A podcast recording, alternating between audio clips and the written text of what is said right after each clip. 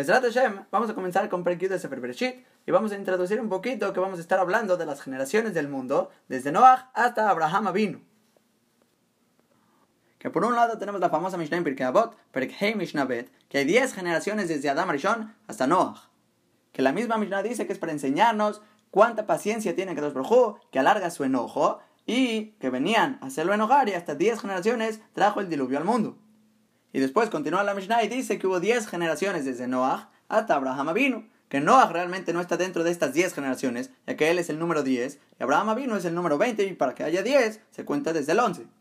Que ahí también la Mishnah dice para enseñarnos la paciencia y cómo Kadosh Baruj alarga su ira, y que todas estas generaciones también hacían enojar a Kadosh Baruj hasta que llegó Abraham vino y tomó el pago de todos.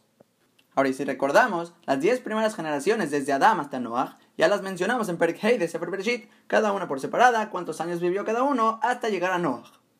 Y en el siguiente Perek Hashem vamos a ver lo mismo, pero con las últimas 10 generaciones. Desde Shem hasta Abraham vino, cada uno la línea directa hasta llegar a Abraham vino y empezamos su historia.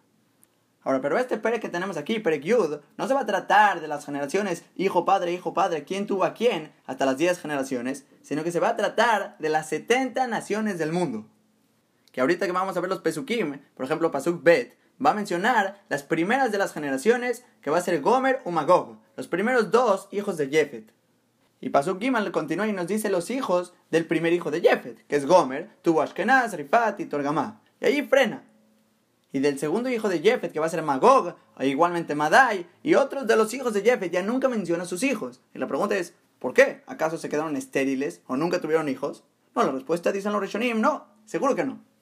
No está hablando nuestro Perek quién tuvo a quién, quién tuvo a quién, hijo padre, como lo va a hacer el siguiente Perek, porque eso únicamente nos importa en la línea de las generaciones de Shem. Pero aquí que vamos a mencionar tanto Jefet, tanto Ham, tanto Shem, que todos y cada uno de ellos, las naciones que salen de ellos, son los hijos que no siguieron la misma nación que el padre. Que se asume que cada uno de ellos tuvo más hijos, y esos hijos son los que siguieron esa nación del padre. Pero todos los hijos que va a mencionar ahorita, nuestro Perek Perek Yud, es para decirte, este hijo no siguió la nación de su padre y formó su propia nación, que son las 70 Umot Olam. Que de eso se va a tratar el Perek, mencionar cada una de las naciones, cómo se fueron conformando.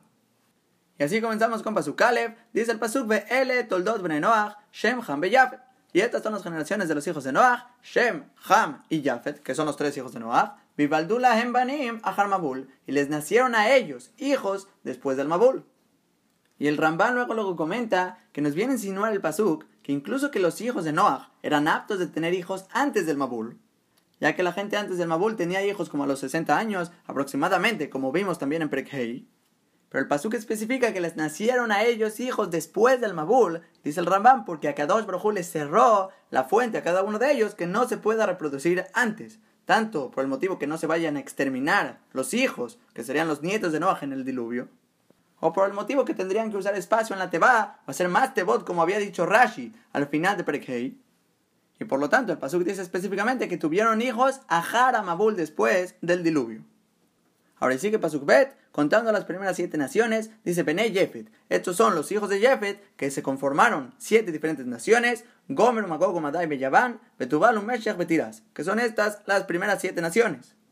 Y Rashi aclara que el último de los nombres que mencionó el Pasuk, Betiras, este nombre, Zuparas, se refiere a los persas. Y si recordamos la manera como concluimos el Perek anterior, Perektet, en Pasuk Havzain, Rashi nos había dicho que Koresh, hijo de Ahashverosh, era de la descendencia de Jefet. Y dice el Siutech Hamim que una vez que sabemos este dato, que Tirás, uno de los hijos de Jefet, es Persia, ya no te preguntes cómo sabíamos que Koresh, hijo de Ahashverosh, venía de Jefet, porque es de Persia, y vemos aquí que son hijos de Jefet. Ahora, hay un segundo punto que también escribe el Sifteh Hamim, es que todo pasú que encontramos el pueblo de Madai, junto a él está también el pueblo de Parás, Parás o Madai, así encontramos al principio de Miglat. Y como en este pasú también encontramos el pueblo de Madai, Parás debe estar en algún lugar, y donde más hace sentido es el pueblo de Tirás, este realmente es el pueblo de Parás, que son los persas. Ahora, y seguimos con Pasuk Gimal, Ubne Gomer, los hijos de Gomer, los cuales se hicieron naciones por separado, son Ashkenaz, Berifat, Etor Gamá. Son tres naciones que salen de Gomer. que este fue el primero de los hijos que mencionamos de Jefet, y ahorita Pasuk Dalet se salta al cuarto hijo, Ubne Yavan, Elisha, Betarshish, Kitim, Betatanim, son estos cuatro hijos, Elisha, Tarshish, Kitim, Betatanim, que vienen de Yavan. Y como dijimos, todos los demás hijos que sí tenían es porque siguieron la nación del padre, y no los menciona el Pasuk, sino únicamente a los que hicieron una nación por separado, que en el caso de Jefet, únicamente del primero y del cuarto hijo salieron diferentes naciones, tres y cuatro. Y entonces sale en total que tenemos 14 naciones saliendo de Jefet, son 7 hijos de Jefet directamente, y del primer hijo salen 3 naciones, del cuarto hijo salen 4. Y escribe el pasuk, hey, elen y fredu goim, de estos, que son estos hijos, se esparcieron las regiones de los pueblos en sus tierras, Ishlil Shono, Lebishpejotam, Begoyehem, cada hombre según su idioma, según sus familias, en sus pueblos. Y de las palabras de Rabenu Bejaya en Pasukalev, él cita este Pasuk y se entiende de sus palabras que todo este Perek ya estamos hablando después de lo que fue la Torre de Babel, que lo vamos a ver al principio del siguiente Perek Yudalev, que no es un problema. La Gemara en Pesajim dice que la Torah no tiene un orden cronológico, pero nada más en el punto que está diciendo el Pasuk Hey, que se dispersaron estos pueblos, cada uno según su lenguaje, Ishril Shono. Que Rabenu Bejaya aprende de aquí que cada pueblo estipuló su propio lenguaje, su propia manera de hablar. Y esta idea de adoptar un lenguaje diferente únicamente se encuentra más adelante en Prekyudalev con la Torre de Babel. Ahí fue que cambiaron sus idiomas y por lo tanto, cuando se separaron, que es este pasuk, y ya cada nación se hizo por separado, ahí cada uno adoptó su lenguaje. Ahora, otro punto que podemos mencionar es lo que dijimos al principio del Pasuk. Me elen y predu y De estos fueron esparcidos estas regiones de los pueblos en sus tierras. Que la palabra Goim lo traduce el Humash de Arabar y Kaufman como regiones de los pueblos. Pero de las palabras del Ramban se entiende que son como islas y lugares cerca de las costas, que de esta manera se cumple la braja que le dio Noah a Jefet, Jafet, Elohim le Jefet, que expanda a Kadosh Baruj a Jefet en diferentes lugares en el mundo que son más abiertos, ya que a diferencia de los hijos de Ham, dice el Ramban, todos ellos se asentaban muy muy pegados, este cerquita del otro, y todas las naciones de Ham pegaditas entre ellas. Pero Jefet se fue a expandir al mundo, uno allá en esta costa, el otro en esta isla, que esa es la palabra Iyea Goim. En las regiones de los pueblos son más como las costas de todos los pueblos en sus tierras. Ahora, siguiente pasuk, pasuk bab, menciona a los cuatro hijos de Ham que se convierten en naciones del mundo. Ubneham, los hijos de Ham, ¿cuáles son? Kush, Mitzrayim, Ufutuknan. Son estos cuatro hijos. Ahora, y a partir de este punto hasta el pasuk Hav, realmente estamos yendo sobre todas las naciones que salen desde Ham y algunos detalles que vamos a mencionar más adelante en los pesukim. Ahora, pero lo que vamos a fijarnos ahorita es el orden que tomó la Torah. Porque aquí ya vimos que primero empezó con los hijos de Jefet, ahorita vamos a continuar con los hijos de Ham, y al final Pasuk Jafale a mencionar los hijos de Shem. la pregunta es ¿por qué la Torah tomó este orden? Porque si recordamos, en Prekhei Pasuk Lamedbet concluyó la Torah que Noach tenía tres hijos, Shem, Ham y Jafet, que empezó con Shem, después Ham, después Jafet. E igualmente al principio de esta Perashá, Perashat Noach, comenzó las generaciones de Noach, Noach Ish Tamim, Hayabet Orotab, y después, que dice? Que también tenía tres hijos, Shem, Ham y Jafet. ¿Por qué la Torah aquí es inconsistente y empieza con los hijos de Jefet, después de Ham y después de Shem? Entonces el Ramban aquí escribe simplemente que empezó con Jefet ya que él era el mejor. Y la pregunta realmente es sobre nosotros. Atrás en Hei Pasuk Bet, ¿por qué mencionamos primero a Shem y no a Jefet, si Jefet era el mejor? Entonces nosotros ya alargamos un poco al final de Perik Hei y básicamente nuestra respuesta fue que lo nombramos Mishum Hashibuto. Por su importancia, vamos a mencionar la persona más importante de los tres, primero, aunque sea más pequeño, que sería Shem. Y específicamente aquí, ¿por qué no comenzamos con Shem? Si Shem es el más importante de los tres, dice el Ramban que no, que ya que Perek Yudalev va a tratar de las diez generaciones, desde Shem hasta Abraham Avinu, que ahí queremos mencionar las generaciones directas de Shem, entonces concluimos aquí en nuestro Perek con Shem para juntar las generaciones de Shem aquí con las generaciones de Shem allá. No queremos separarlas. Y es por eso que aquí, que no queremos empezar con Shem para juntarlo con Perkyudalev, la alternativa, ¿cuál va a ser? Empezar con el mejor, con el primogénito, que va a ser Jefet. Ahora, y seguimos nosotros con los hijos de Ham, que ya mencionamos, Pasukbab, Ubne Ham, Kush, Mitzrayim, Ufutuknan. Que los hijos de Ham van a ser estos cuatro, tanto Kush, Mitzrayim, Futuknan. Ahora sigue diciendo el Pasuk Zain, que del primer hijo de Ham salen cinco naciones que no siguen la nación de su padre, llamado Kush, sino que son cinco naciones por separadas. Dice Pasuk, Kush, son cinco más, Seba, Bajavilá, Besabta, Brahma, Besabteja. Son estos cinco más. Y del cuarto hijo de Kush sale otras dos naciones, Ubne Rama, Sheba, Udedan. Que los hijos de Rama van a ser dos más, Sheba, Udedan, otras dos naciones más. Y sale que hasta este momento de los cuatro hijos de Ham, tenemos a Kush, que él, salen de él siete. Son cinco hijos, que uno de sus hijos tiene dos naciones más. Ahora, para el Pasuk Het se pone un poco complicado. Dice Bekush y Aladet Nimrod.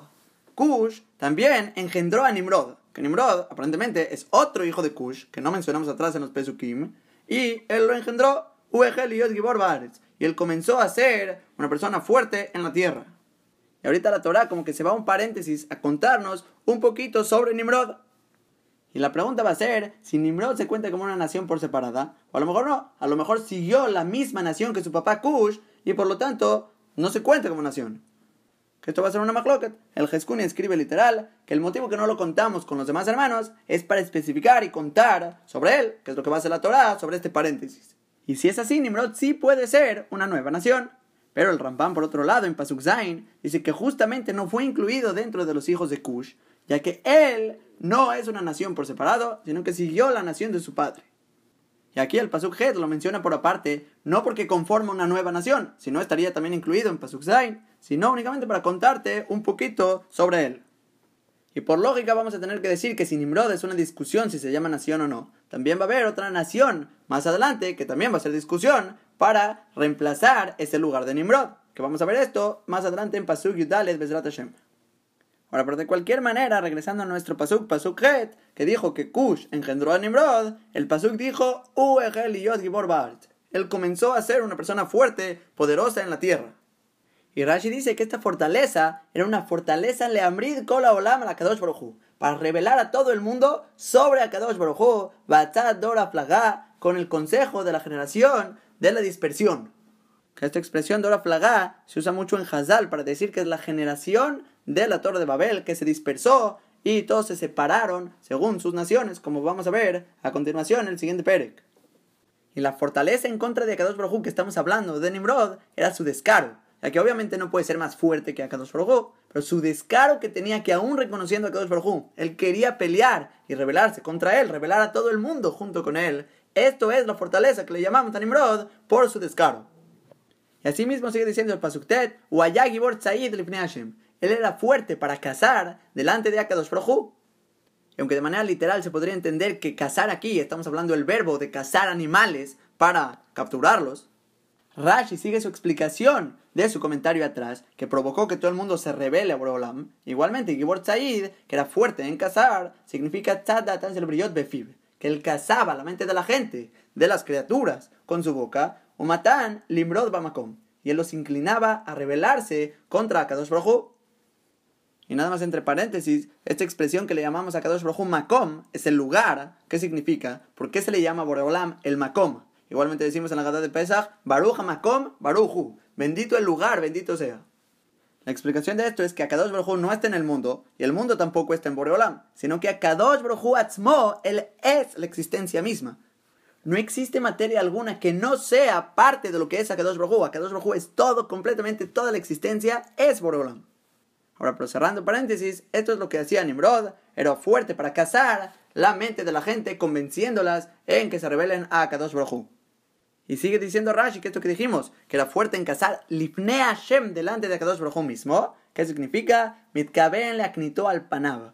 Tenía la intención de hacer enojar a Akadosh Baruj de provocarlo en su cara, delante de Borobolá mismo, aun que Nimrod lo reconocía, que todo el mundo conocía que Akadosh Baruj existe, aún así querían pelear y provocar en contra de Borobolam. Y es lo que vamos a ver más adelante en Perikyo que la manera como piensan rebelarse a Borobolam es con la torre de Babel. Ahora, regresando al Pasuk, dijimos este Pasuk Tet, Uayá Gibor Said Hashem. Que Nimrod era Gibor Said, era fuerte en cazar las mentes de los demás delante de Akadosh Baruj para hacer que se rebelen. Y dice el Pasuk, al Ken, amar que Nimrod Gibor Said Hashem. Es por eso que se dice como Nimrod, fuerte en la casa delante de Hashem. Y Rashi nos va a explicar qué está diciendo el pasuk al Ken Amar, que es por eso que será dicho al Kol Adam Panim, sobre todo hombre que hace el mal con descaro, Yodea Ribonomit Kabel que él conoce a Kadosh Brojú, conoce a su patrón y tiene intención de revelarse a él, Yamar será dicho sobre él, se dice de esta manera, Zek Nimrod Gibor Said. Este hombre es como Nimrod, un fuerte en la casa. O sea, en otras palabras, la Torah dice, va a haber un dicho en la gente que a los Reshaim, que tienen tanto descaro pecar, aunque reconocen a Boreolam, se les va a decir, tú eres como Nimrod, fuerte en la casa. Ya que así como Nimrod quería pelear y revelar a todo el mundo en contra de Boreolam, aún reconociendo a Kadosh Baruj todo Rasha con tanto descaro que reconoce a Boreolam y así peca y hace sus maldades, va a ser como Nimrod, fuerte en la casa. Ahorita dice el pasuk también sobre Nimrod, Babel, Ve'erech, Ve'akad, Ve'jalne. Y fue el principio de su reinado, estas cuatro ciudades, Babel, Erech, Akkad y Jalne, Ve'erech Shinar, que todo esto fue en la tierra de Shinar. Ahora, sobre estos últimos tres pesukim que llevamos, Hetet y Yod, básicamente lo que está saliendo de las palabras de Rashi es que Nimrod comenzó a ser Gibor Baaret, significa a rebelarse en contra de Kadosh Baruj junto con todo el mundo y a convencerlos para rebelarse a Boreolam. Y el Pasuk Yud nos dice simplemente que comenzó su reinado en Babel y en estos lugares. Ahora, por otro lado, está la explicación del Beneza, que el Beneza dice que esto que empezó a ser fuerte en la tierra y empezó a cazar, es literal, cazar animales y dominar sobre las demás fieras y criaturas y animales del mundo.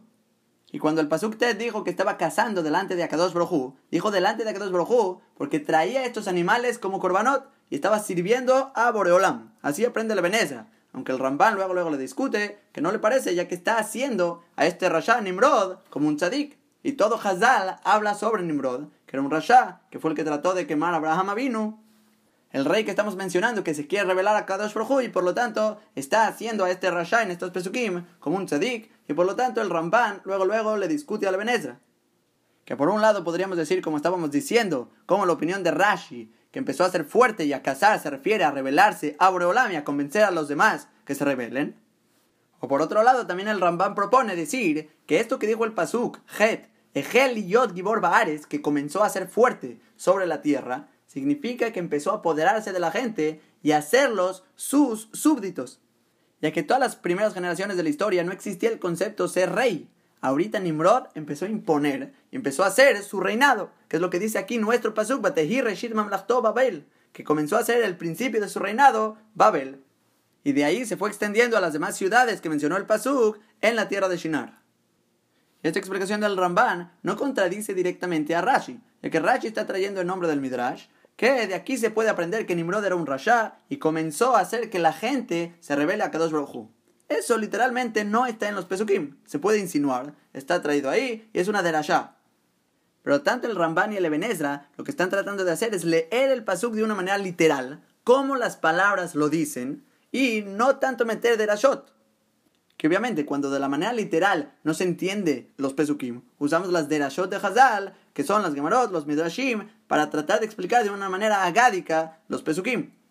Pero cuando los pesukim se pueden entender de una manera literal, sin meter nada que esté por fuera, que no se vea en las palabras mismas de la Torah Kedoshá, tratamos de explicarla de la manera más simple que se entienda. Que por ejemplo, el Ebenezra, por tratar de hacer esto, le salió que el pshat en el pasuk va a ser que comenzó a ser fuerte sobre la tierra y dominar sobre los animales, cazar animales delante de Hashem. Que esto, ¿cómo le salió? Que está trayendo Korbanota Boreolam. Ya que hasta este punto la Torah nunca nos dijo que Nimrod era un rasha. Y por lo tanto, si no sabemos que Nimrod era un rasha, y digamos que diría el nombre Abraham, pensaríamos luego luego que está trayendo Korbanot a Boreolam, y es algo bueno. Que el Ramban luego luego le discute a la Benezra, que le dice, es verdad, se podría leer los Pesukim como tú dices, en las palabras entra, pero lo que sabemos de Hazal, que Nimrod era un rasha, no queda, y por lo tanto trata de buscar otra manera diferente. El Ramban dice que, que era fuerte sobre la tierra, que empezó a dominar y a conquistar a la gente, para hacer su reinado, que eso entra en las palabras de los Pesukim.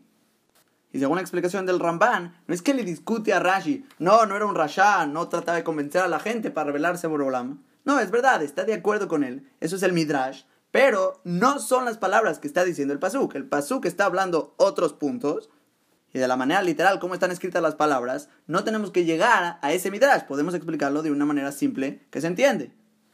Ay, ¿por qué Rashi tiene que ir hasta el Midrash para encontrar la manera de cómo explicar los Pesukim? Que Nimrod se revela y hace que todo el mundo se revele a Boreolam.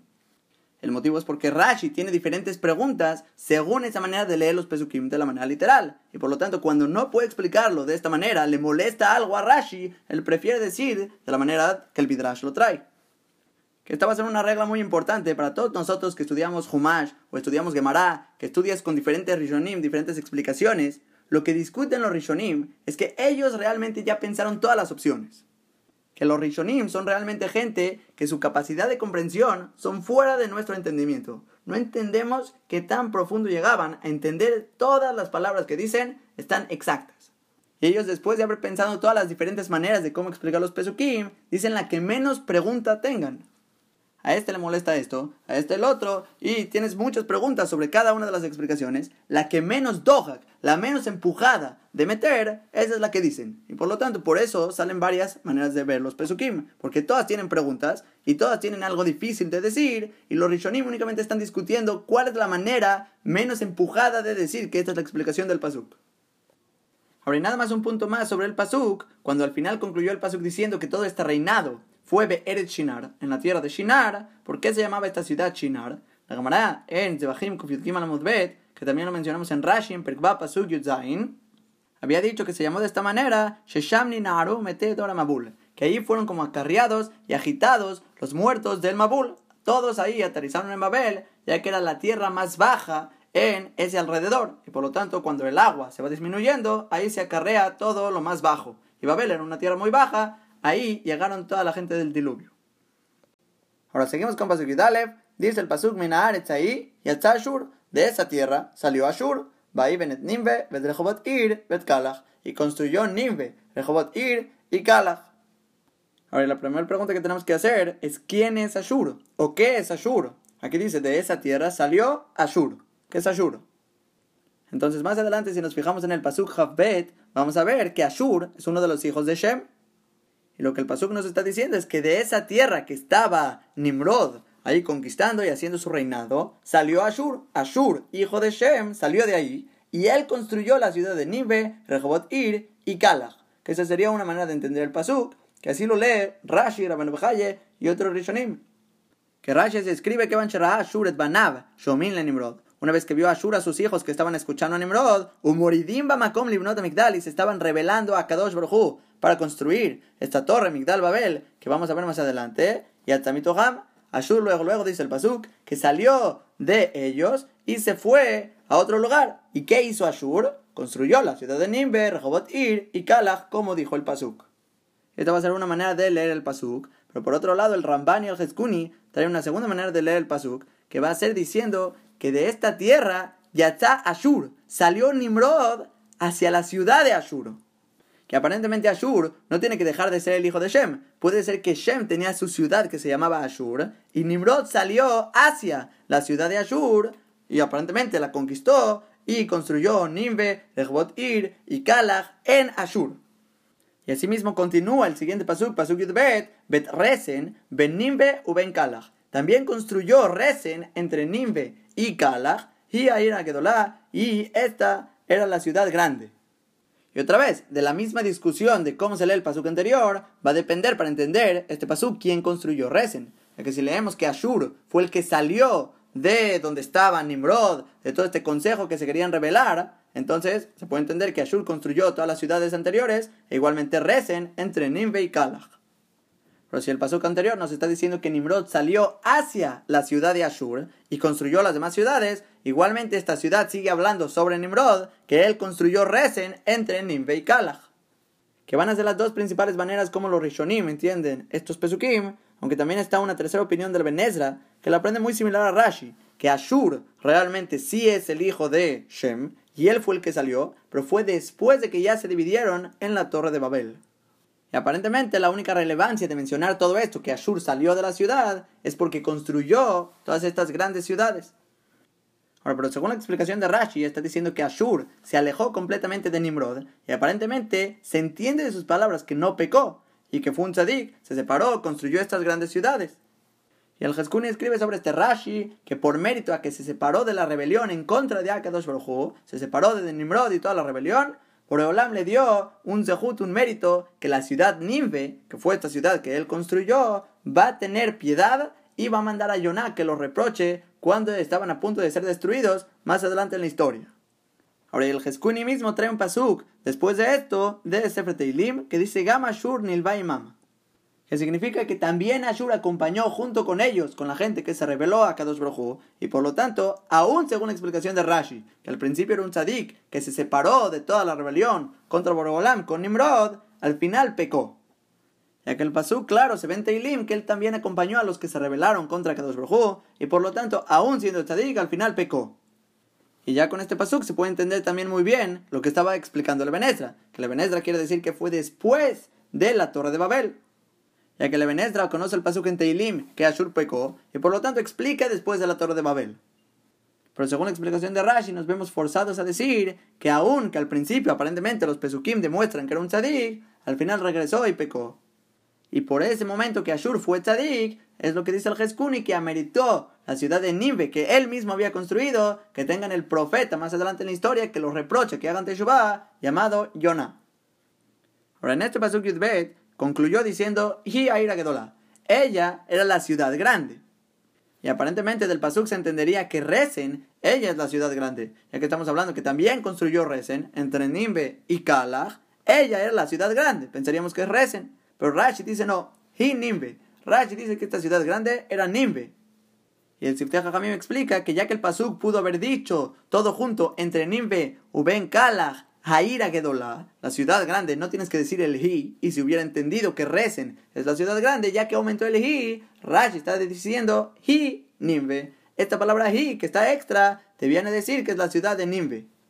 Ahora, ¿y por qué específicamente Nimbe y no otra ciudad, por ejemplo, Kalach? Que Kalach sea la ciudad Gedola. ¿Por qué específicamente Nimbe? Aquí es donde dice Rashi Sheneemar, ya que dice el Pasuk, te traigo una prueba de Sefer Yonah, que dice el Pasuk, Nimbe Aita Ir Gedolah Elohim, que Nimbe era una ciudad grande para Kadosh y así como allá le llamó ciudad grande, aquí también debe ser que la ciudad grande que está hablando el Pasuk y aumentó la palabra hi para decirte algo que esta es la ciudad, debe ser Nimbe. Ahora, y hasta este punto en el Perec habíamos dicho que el Perec nos iba a contar sobre las 70 naciones del mundo. Y habíamos empezado con las diferentes naciones que salían de los descendientes de Jefet, que contamos 14. Ahora después en Pasuk Bab nos mencionaron los cuatro hijos de Ham que se hicieron naciones. Y después, dentro de esos cuatro estaba Cush, que él tuvo cinco naciones más, y uno de sus hijos tuvo dos. Y desde el Pasuk Het hasta donde estamos ahorita, Pasuk Yud Gimal, empezando, hablamos sobre Nimrod. Que Nimrod dijimos que hay discusión si se va a considerar como una nación por separada o no. A lo mejor no se cuenta como nación Bijlal y es parte de la nación de su papá que según el Jeskuni sí se cuenta como nación, y el motivo que lo separamos del Pasuk era únicamente porque queríamos hablar sobre él. Pero el Ramban dice no, justamente que ya que lo separamos, y pudo haberlo dicho dos veces, y si querías hablar de él, podrías haber hablado después de haberlo incluido en el Pasuk de los demás, no se cuenta como una de las naciones. Y todo esto, como dijimos, son las naciones que salieron de Cush. Primer hijo que mencionó el Pasuk, hijo de Ham, y regresa el Pasuk con el segundo hijo, Pasuk Yud Gimal, Umitzraim, Yalad, Etludim, Betanamim, Betleabim, Betnaftuhim. Mitzrayim engendró a estos cuatro pueblos más, Ludim, Anamim, Leabim y Naftuhim, y sigue Pasuk Yudaled, Betpatrusim, Betkasluhim. Y a estos dos pueblos más. Y la Benedra luego, luego dice que el motivo que todos estos nombres son en plural, no son el nombre de uno de los hijos de Mitzrayim, es porque son los lugares que fueron llamados por el nombre de la familia. Y de ahí cada uno de los hijos de Misraim, que sacó su propia familia en su lugar asentado, cada uno de ellos, era un pueblo por aparte.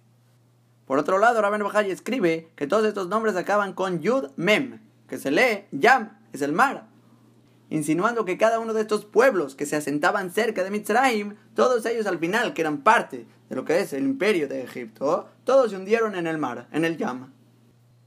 Ahora Rashi explica sobre Pasuk Yud Gimal este nombre Leabim, que es Leabim, Shepeneem Domim Le es que los rostros de esta gente eran similar a la flama del fuego. Que el Sefer Rashi explica que la similaritud aquí es en el amarillento de la cara, eran como amarillitos y por lo tanto les llamamos Leabim, como flamas.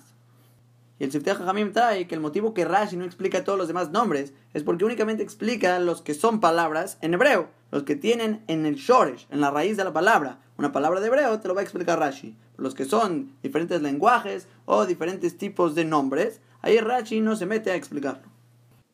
Ahora, regresando a Pasuk Yudaled, el Pasuk completo dijo Bet Patrusim Bet Kasluhim, Misham Pelishtim Bet Kaptorim. El Pasuk nos está diciendo que Mitzrayim también tuvo a los Patrusim, a los Kasluhim, de ellos salió los Pelishtim, y también Mitzrayim tuvo a los Kaptorim. Que realmente la última parte del Pasuk que dice Bet Kaptorim está regresando que también es hijo de Mitzrayim, así explica Levenezra y otros Mefarshim. Ahora, pero lo que tenemos que entender es qué es eso que dijo el Pasuk, Misham Pelishtim, los cuales salieron de ahí los Pelishtim. ¿Qué significa esto? ¿Salieron de los Patrusim? ¿De los Kasluhim? ¿Qué estamos hablando? ¿De dónde salieron los Pelishtim? Entonces Rashi dice Mishnehem Yatsu. Salieron de los dos. Shayu Patrusim y Kasluhim. Tanto los Patrusim y Kasluhim. Los dos. Mahlipin Mishkam Neshotehem Elula Elu. Se cambiaban las relaciones maritales de sus mujeres unos a los otros. en Pelishtim y salieron de ellos, de esta relación entre los Patrusim y Kasluhim, salieron los Pelishtim. Y el hecho de que se cambiaban las esposas, además de ser una de las prohibiciones de Bne Noach, también esto provocaba que no sabían cada uno quién es su hijo. Nadie sabía quién es el papá de quién. Y es por eso que de todos estos hijos que teníamos dudas, se formó una nueva nación llamados Pelishtim. Y exactamente aquí es donde entra la duda, si los Pelishtim se llaman una de las 70 naciones o no se llaman dentro de las 70. Que si los vamos a contar como nación, no podemos contar a Nimrod, que dijimos de los hijos de Cush. Pero si no contamos a los Pelishtim, Nimrod entra en la cuenta. Ya que a los Pelishtim podríamos no contarlos y decir que es la continuación de los Patrosim y Kasruhim, que es la combinación de ellos. Ahora está saliendo hasta este punto que tanto de Cush y de Mitzrayim seguro tenemos siete naciones de cada uno y va a haber la pregunta si va a tener cada uno el octavo. Cush es Nimrod o los Pelishtim de Mitzrayim. Ahora, y sigue la Torah Kedoshah que después de mencionar los hijos de Cush y de Mitzrayim, que son los primeros dos hijos de Ham, nos vamos al cuarto hijo de Ham, Ukenan. Kenan yalá de Tzidón bejoró Betjet. Kenan engendró a Tzidón su primogénito y a Het. Y si nos volvemos a fijar en Pasuk Bab, vamos a ver que el tercer hijo de Ham, llamado Fut, él aparentemente no tiene naciones distintas de sus hijos. Únicamente Kenan. Kenan, aquí estamos mencionando dos, Sidón, su primogénito, y Het. Y se me hace raro que a diferencia de todas las demás naciones de este Perek, nunca mencionamos Bejoró, que este sea el primogénito de su padre. Y puede ser que todos los primogénitos realmente siguieron la línea de sus padres. Pero a diferencia de Kenan, Apilus, su primogénito, incluso él, no siguió su línea y formó una nueva nación. Ahora sigue Pasuk Tetzain con diferentes naciones que salen de Kenan, que dice el Pasuk, Beta Yebusi, Beta que son tres naciones más, Beta Jibi, Beta sigue diciendo el Pasuk Yudzain, otras tres, y después Pasuk Yudhez, Beta Arbadi, Beta Zemari, Beta Hamati, otras tres, que en total tenemos aquí 11 diferentes naciones de Kenan, y dice el Pasuk, Viajana Fotsu, Mishpejota Kenani que esto significa que después se incrementaron las familias del Kenaní, que Rashi lo explica, Melen Mishpachot Arbe. Que de estas 11 naciones que mencionaron los Pesukim, se aumentaron y se incrementaron diferentes familias, todas viniendo de Kenan. Que de esta manera explica el Rashi, el Sefer Rashi Kipshuto. Ahora sigue diciendo Pasuk Yutet, y fue el límite del Kenaneo, Mitzidon Boaja Gerara, Ad Aza, Boaja Sedoma Baamora, Admot Boim, Adlash.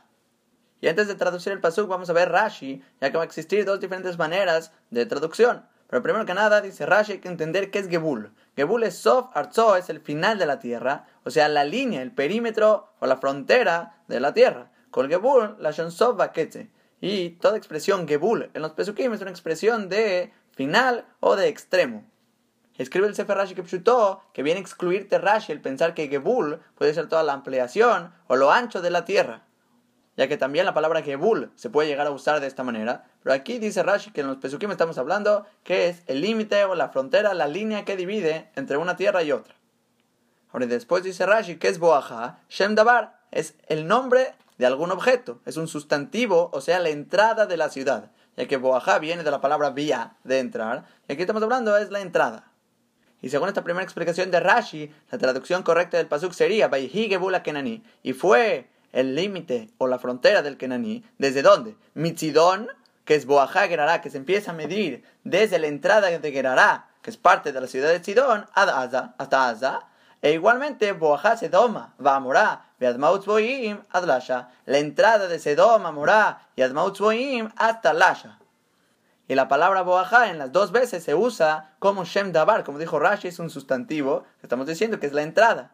Pero Rashi dice una segunda explicación. Belín iré, y a mí me parece, dice Rashi, que Adama Omer la que estamos hablando aquí como una persona que le dice a su amigo, Gebul ze magiada shetabo ligbul peloni. Que es similar a una persona que le dice a su compañero que este límite de cierta ciudad llega hasta que llegues a la frontera tal. O sea, hasta que llegues a este punto. Que la palabra boajá aquí no es entrada, sino que es la palabra de entrar, de llegar.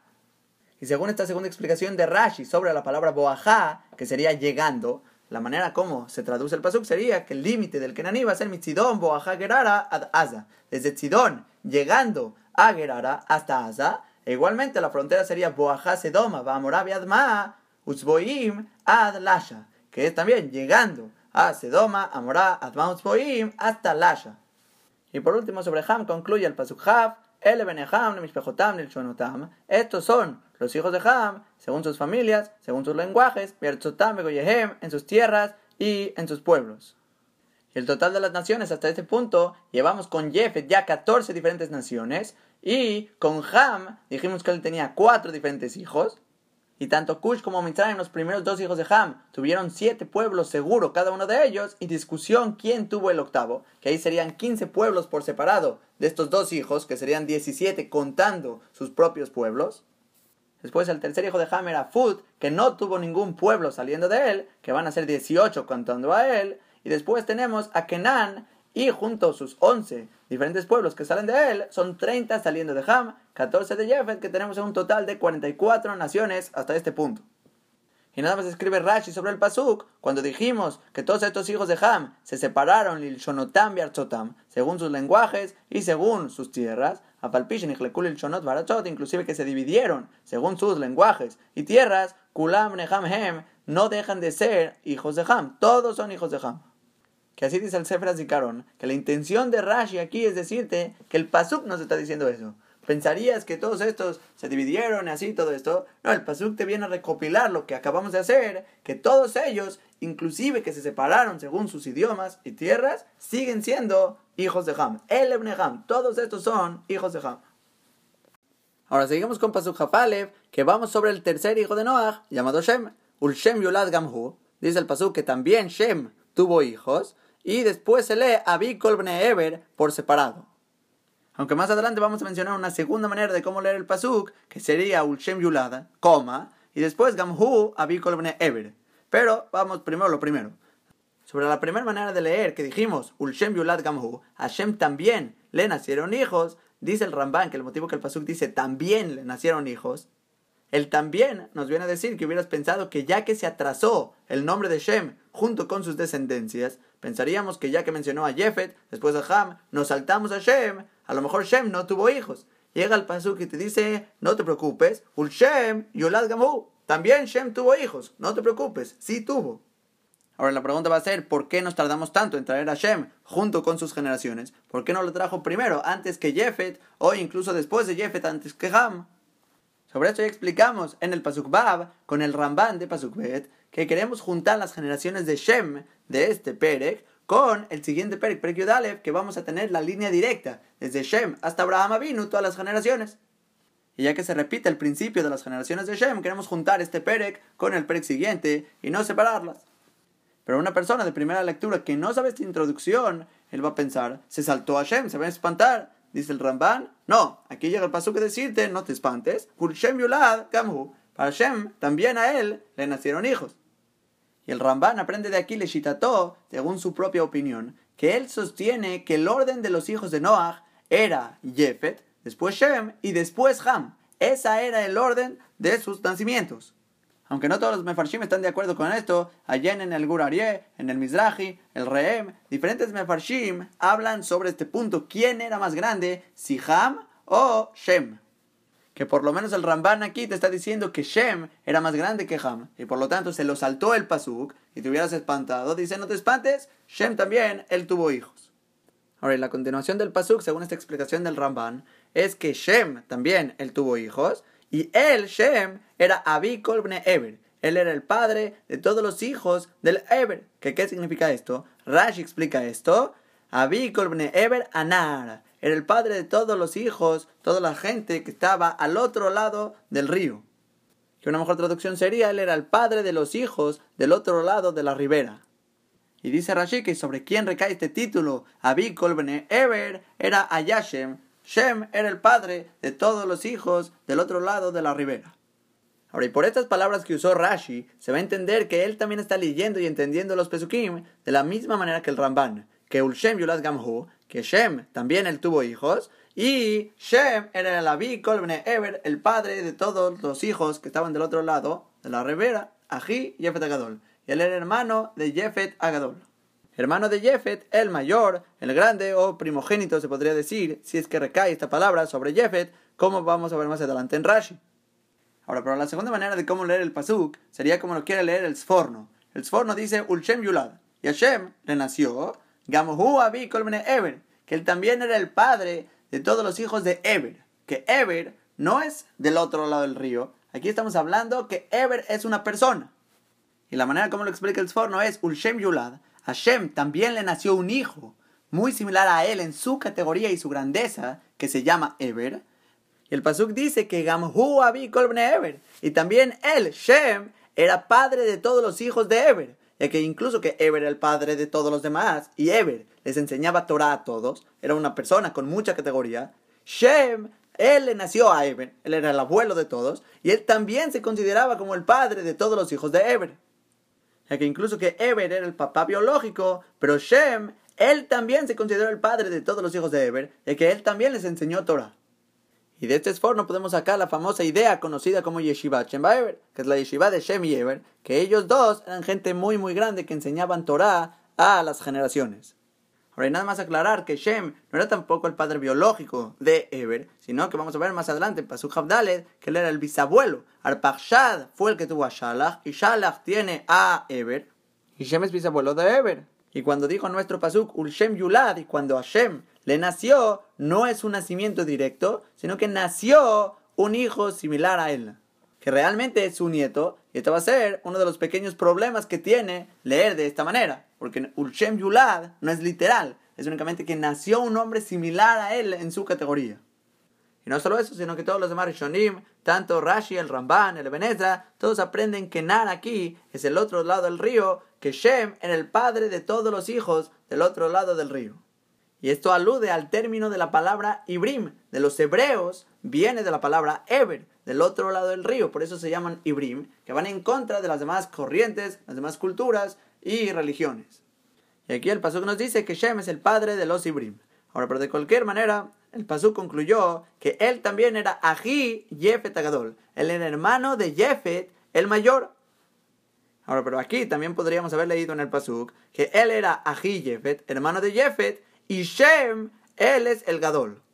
Y lo que el Pasuk estaría diciendo es como un adjetivo. Hashem, a él también le nacieron hijos. Él era el padre de todos los hijos del otro lado de la ribera, hermano de Jefet. Y él, Shem, era el Gadol. Que Rashi aquí es lo que me palpel, que Rashi mismo pregunta, en ello de Aim Jefet a Gadol. Im Shem, yo no sé si Jefet es el grande o a lo mejor es Shem. ¿Dónde va la coma en el Pasuk? Dice Rashi, no te preocupes. Que Omer Shem Ben Mabul, cuando el Pasuk dice más adelante, pero Yudal el Pasuk Yud, que Shem tenía 100 años, dos años después del Mabul, Hebe Omer Esto nos dice que Jefet era el más grande.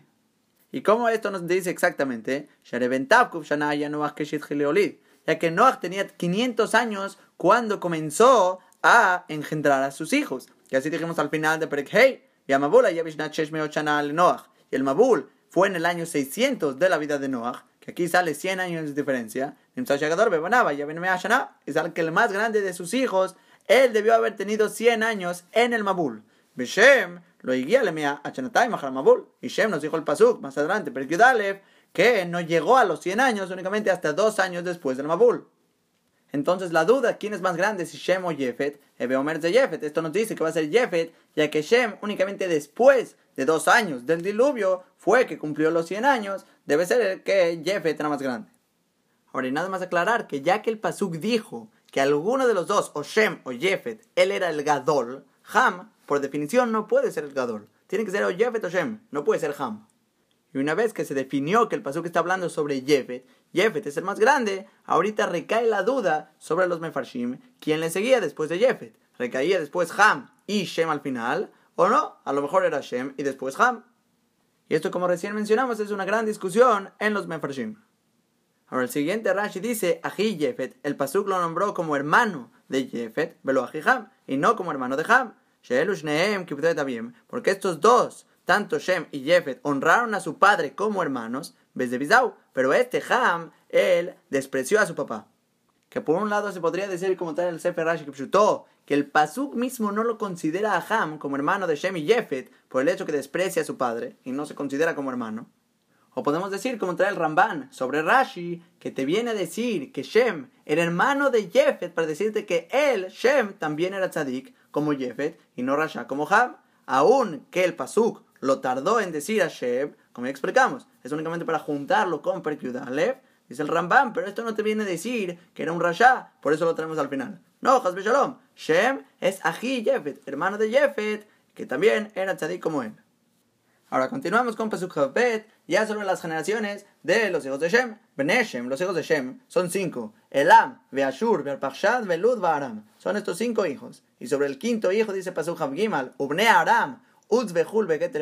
Son cuatro hijos más. Que otra vez estamos diciendo aquí las naciones que salen distintas al padre. Vienen de aquí cuatro naciones más de Aram.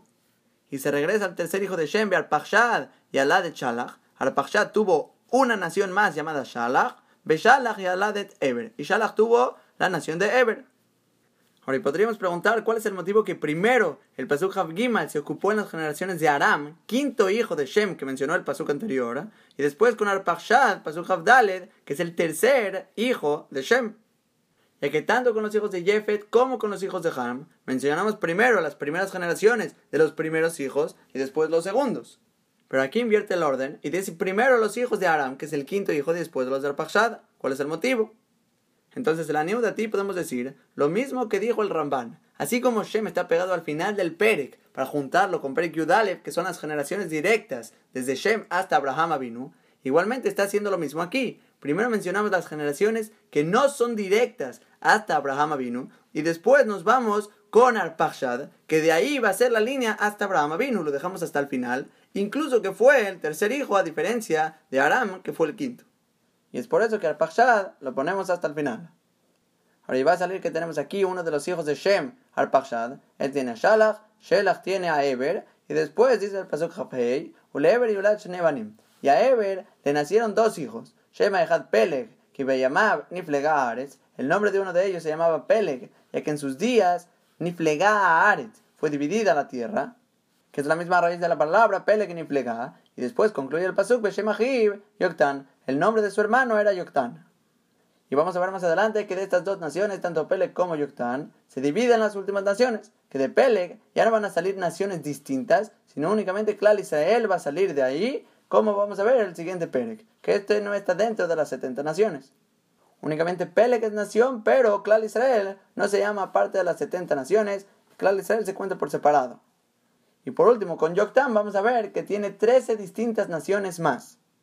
Ahora, pero antes de eso vamos a ver nuestro Rashi, que dijimos sobre Peleg, que en sus días fue dividida la tierra. Rashi explica a qué se refiere esto, que Nitbalbelu Aleshonot. Fueron revueltos los lenguajes, los idiomas, Benafotzum y y fueron dispersos del valle. Que el valle aquí se refiere a la ciudad de Babel, la cual mencionamos en Pasuk Yud, que Nimrod comenzó a hacer su reinado en Babel. Y Babel estaba en la tierra de Shinar, que ahí fueron acarreados y agitados todos los muertos de Babel, porque a la ciudad más baja. Por eso Rashi aquí le llama Vika. Vika es un valle, un valle por definición es un lugar bajo. Y está diciendo Rashi que fueron revueltos los idiomas, fueron dispersos del valle, o sea que fueron sacados de Babel, y fueron divididos en todo el mundo. Ahora, y el siguiente punto de Rashi va a ser probar que Eber, el papá de Peleg, al nombrarle de esta manera a su hijo, él fue considerado como un naví, como un profeta. La Naví, se aprende de aquí que Eber era un profeta, Shekarashem Beno al Shemiatid, que le llamó el nombre de su hijo en alusión al futuro, Beshanino, Olam, se aprende en Seder Olam, Shebesov Yamav Nitpalgo, que al final de los días de Peleg fue que fue dividido y separado todas estas naciones del mundo. Que Seder Olam, como suena, es el orden y la cronología de los sucesos del mundo que pasó en la Torah. Y dice Rashi que está registrado que esta separación fue al final de los días de Peleg y Eber le nombró a su hijo antes de esta separación. Y vemos de aquí que Eber era un profeta. Shem Tomar, porque si vas a preguntar, dice Rashi, Bitchilat Yamav, que realmente en el principio de sus días le pusieron Peleg a causa del suceso que fue dividido el mundo. O sea, en otras palabras, cuando Eber vio la dispersión de todas las naciones, le nombró a su hijo por el suceso Peleg. Y eso sería que no era un profeta. Dice Rashi, no puede ser. Ahora, Yoktan Ahib Zair Mimenu. Yoktan, su hermano, es mucho más chico que él. Violid Kama Mishpachot Kodem Lagen. Y él engendró a tantas familias antes del suceso de la dispersión. Shneemar trae Rashi los Pesukim, Yoktan Yalad, que este es el siguiente Pasuk, que Yoktan tuvo sus hijos. Viajar Kaj, y después de esto está escrito en Perekyudalev, Vehicolares, y fue toda la tierra que se separó. Entonces, por orden de los Pesukim, dice Rashi, primero nació Peleg, después Yoktan. Yoktan mismo, él tuvo varias familias y solo después sucedió la dispersión. Entonces, la dispersión no fue al principio de la vida de Peleg. Ahora, pero dice Rashi, vas a preguntar, Bim Tomar, vas a preguntarme, Bim se llamaba. A lo mejor fue a la mitad de la vida de Peleg y no al final, como dice en Seder Olam que dijimos arriba. Y si va a ser a la mitad de sus días, dice el Sifte Jamim, que estaría diciendo que realmente Eber no era un profeta, y que tenía otro nombre antes Peleg, y después del suceso, a la mitad de sus días que sucedió la dispersión, su papá le nombró un segundo nombre, Peleg, por el acontecimiento.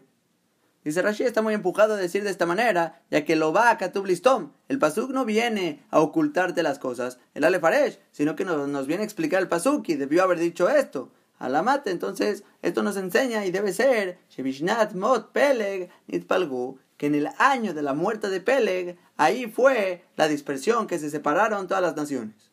Y que si no pudo haber sido al principio de su vida porque ya había nacido, y tampoco a la mitad porque el Pasuk debió haberlo dicho, entonces dice Rashi debe ser en el año que murió Peleg, ahí fue la dispersión. Y esto prueba el punto de Rashi que Eber realmente si era un profeta, era un naví, ya que después de haberle puesto el nombre de su hijo Peleg, fue Dora Aflagá, la generación de la dispersión. Ahora Rashi comenta sobre el segundo hijo de Eber, llamado Yoktan. ¿Por qué se llamaba Yoktan? Viene de la palabra Katán, Shaya Anab ya que esta persona era una persona humilde y se hacía chiquito a sí mismo. De le Amid Lalo, y es por eso que él ameritó a parar y tener a todas estas familias que vamos a ver que son 13 diferentes naciones que salen de él. Escribe el Sifte Jajamim que este nombre que le puso su papá, Eber, también fue con Ruach HaKodesh llamado Yoktan. Y la prueba de esto es la manera como lo mencionó el Pasuk. Ya que a diferencia de todos los demás Pesukim, en vez de decirte el nombre del papá, que él Yalad a tal y tal y tal hijo, con Eber dijo Pasuk Hey, Ule Eber Yulach Nevanim a Eber le nacieron dos hijos. ¿Para qué tiene que decirme dos hijos específicamente? Es porque el Pasuk hace más hincapié y más específico en estos dos hijos. Uno llamado Peleg, ya que en sus días fue dividida la tierra, y el otro hermano Yoktan, que el Pasuk aquí ya no especificó su motivo exacto, pero Rashi te lo está diciendo, que dentro de la palabra misma se aprende que él era humilde, se hacía chico a sí mismo, le lalu, y es por eso que tuvo el mérito de parar a todas estas familias que vamos a ver a continuación en los Pesukim. Y así escribe Pasuk Habab, las trece naciones que salen de Yoktan, Yoktan Yalad, Et Almodad, Bechalev, Bet Hazarmavet, Bet Yarach, que estas son las primeras cuatro naciones que engendra Yoktan. Y sigue Pasuk Havzaim, Betadoram, Betuzal, Betdikla, que son tres más. Y Pasuk Havjet, Betobal, Betabimael, Betsheba, otros tres. Y Havtet, Betofir, Betjavilá, Betyobab, otros tres. Kol Ele, Bene Yoktan. Todos estos eran los hijos de Yoktan, que son las trece naciones que salen de él. Ahora, nada más Rashi aclara sobre Pasuk Havbab, el nombre Hatarmavet, uno de estos hijos de Yoktan, ¿Por qué se llamó Hatar Que es una palabra en hebreo, por eso Rashi lo explica. Al Sheme como es en alusión al lugar donde él estaba, según las palabras de Ibrea Gadá, las palabras agádicas. Que qué está diciendo Rashi en otras palabras. Hatzer Mavet es el jardín de la muerte. Y su papá le nombró de esta manera a su hijo por el hecho que el lugar donde estaban moría constantemente la gente todos los días. Y así lo explica el Guraría en nombre del Midrash. Pero por otro lado está la explicación del Sifteh Hagamim, que la gente de ese lugar como que esperaban todos los días el día de la muerte, ya que comían cierto tipo de alimento de ese lugar que los hacía que quieran morir. Ahora, y nada más antes de avanzar, los Rishonim traen un segundo motivo en el nombre Peleg, que no solo como dijo el Pasuk, que en sus días fue dividida la tierra, fue la época de la dispersión, sino que también escribe el Sorno y el Daz de Keinim que fue acortada la vida de la gente, que aquí desde esta época dejaron de vivir más de 400, más de 300 años, y la palabra Peleg es porque fue dividida y cortado los años de esta gente. Ahora sigue Pasuk Lamed diciendo Baihimo Shabam, mi Mesha, y fue su asentamiento desde Mesha, Boaja Sefará, Harakedem, llegando a Sefará, la montaña del oriente. Y desde este lugar en adelante ahí empezaron a sentarse. Ahora y nada más, la palabra Boajá aquí la describimos según la segunda explicación de Rashi en Pasuk Yutet, que también estaba la primera explicación que dijimos Shem Davar, que era la entrada de la ciudad. Ahora sigue la Torah que Doshá, Pasuk la Medalef, El Shem, estos son los hijos de Shem, le Mishpachotam, Shonotam, según sus familias, según sus lenguajes, Bertzotam, le Goyehem, en sus tierras, según sus pueblos, y Pasuk la Medbet, El Mishpachot Ben Noach, estas son las familias de los hijos de Noach, le Goyehem, según sus generaciones, según sus pueblos, Y de estas naciones fue que se separaron los pueblos en la tierra después del diluvio. Que estos dos pesukim son como dos conclusiones diferentes. Primer pasuk la medalef está concluyendo con todos los hijos de Shem que mencionamos desde pasuk Hafalef hasta la medalef y pasuk la medbet es la conclusión de todo el Perek completo de Perek Yud que está diciendo son todas las familias de los hijos de Noach, Toldotam, Begoyehem, todas las generaciones en los pueblos que son las 70 naciones como empezamos el Perek, cada una por separada. Que dijimos que de Jefet vinieron 14 diferentes naciones, después de Ham vinieron 30 y de Shem aquí contamos 26. Ya que tenemos directamente de Shem cinco diferentes hijos, del quinto hijo salen cuatro, que ya llevamos nueve diferentes naciones. Después de Al-Pachshad, uno de estos cinco hijos de Shem, viene Shalach, Eber, Peleg y Yoktan, que son cuatro ya tenemos trece. Y de Yoktan salen otros trece naciones, que son 26. 26 más 30 más 14, estas forman las 70 naciones de los Goim. Y concluyó el paso diciendo que de estas naciones fueron separados los pueblos en toda la tierra después del diluvio. Y hasta aquí, Besiata Tishmaya, concluimos con Perikyud de Sefer Bereshit.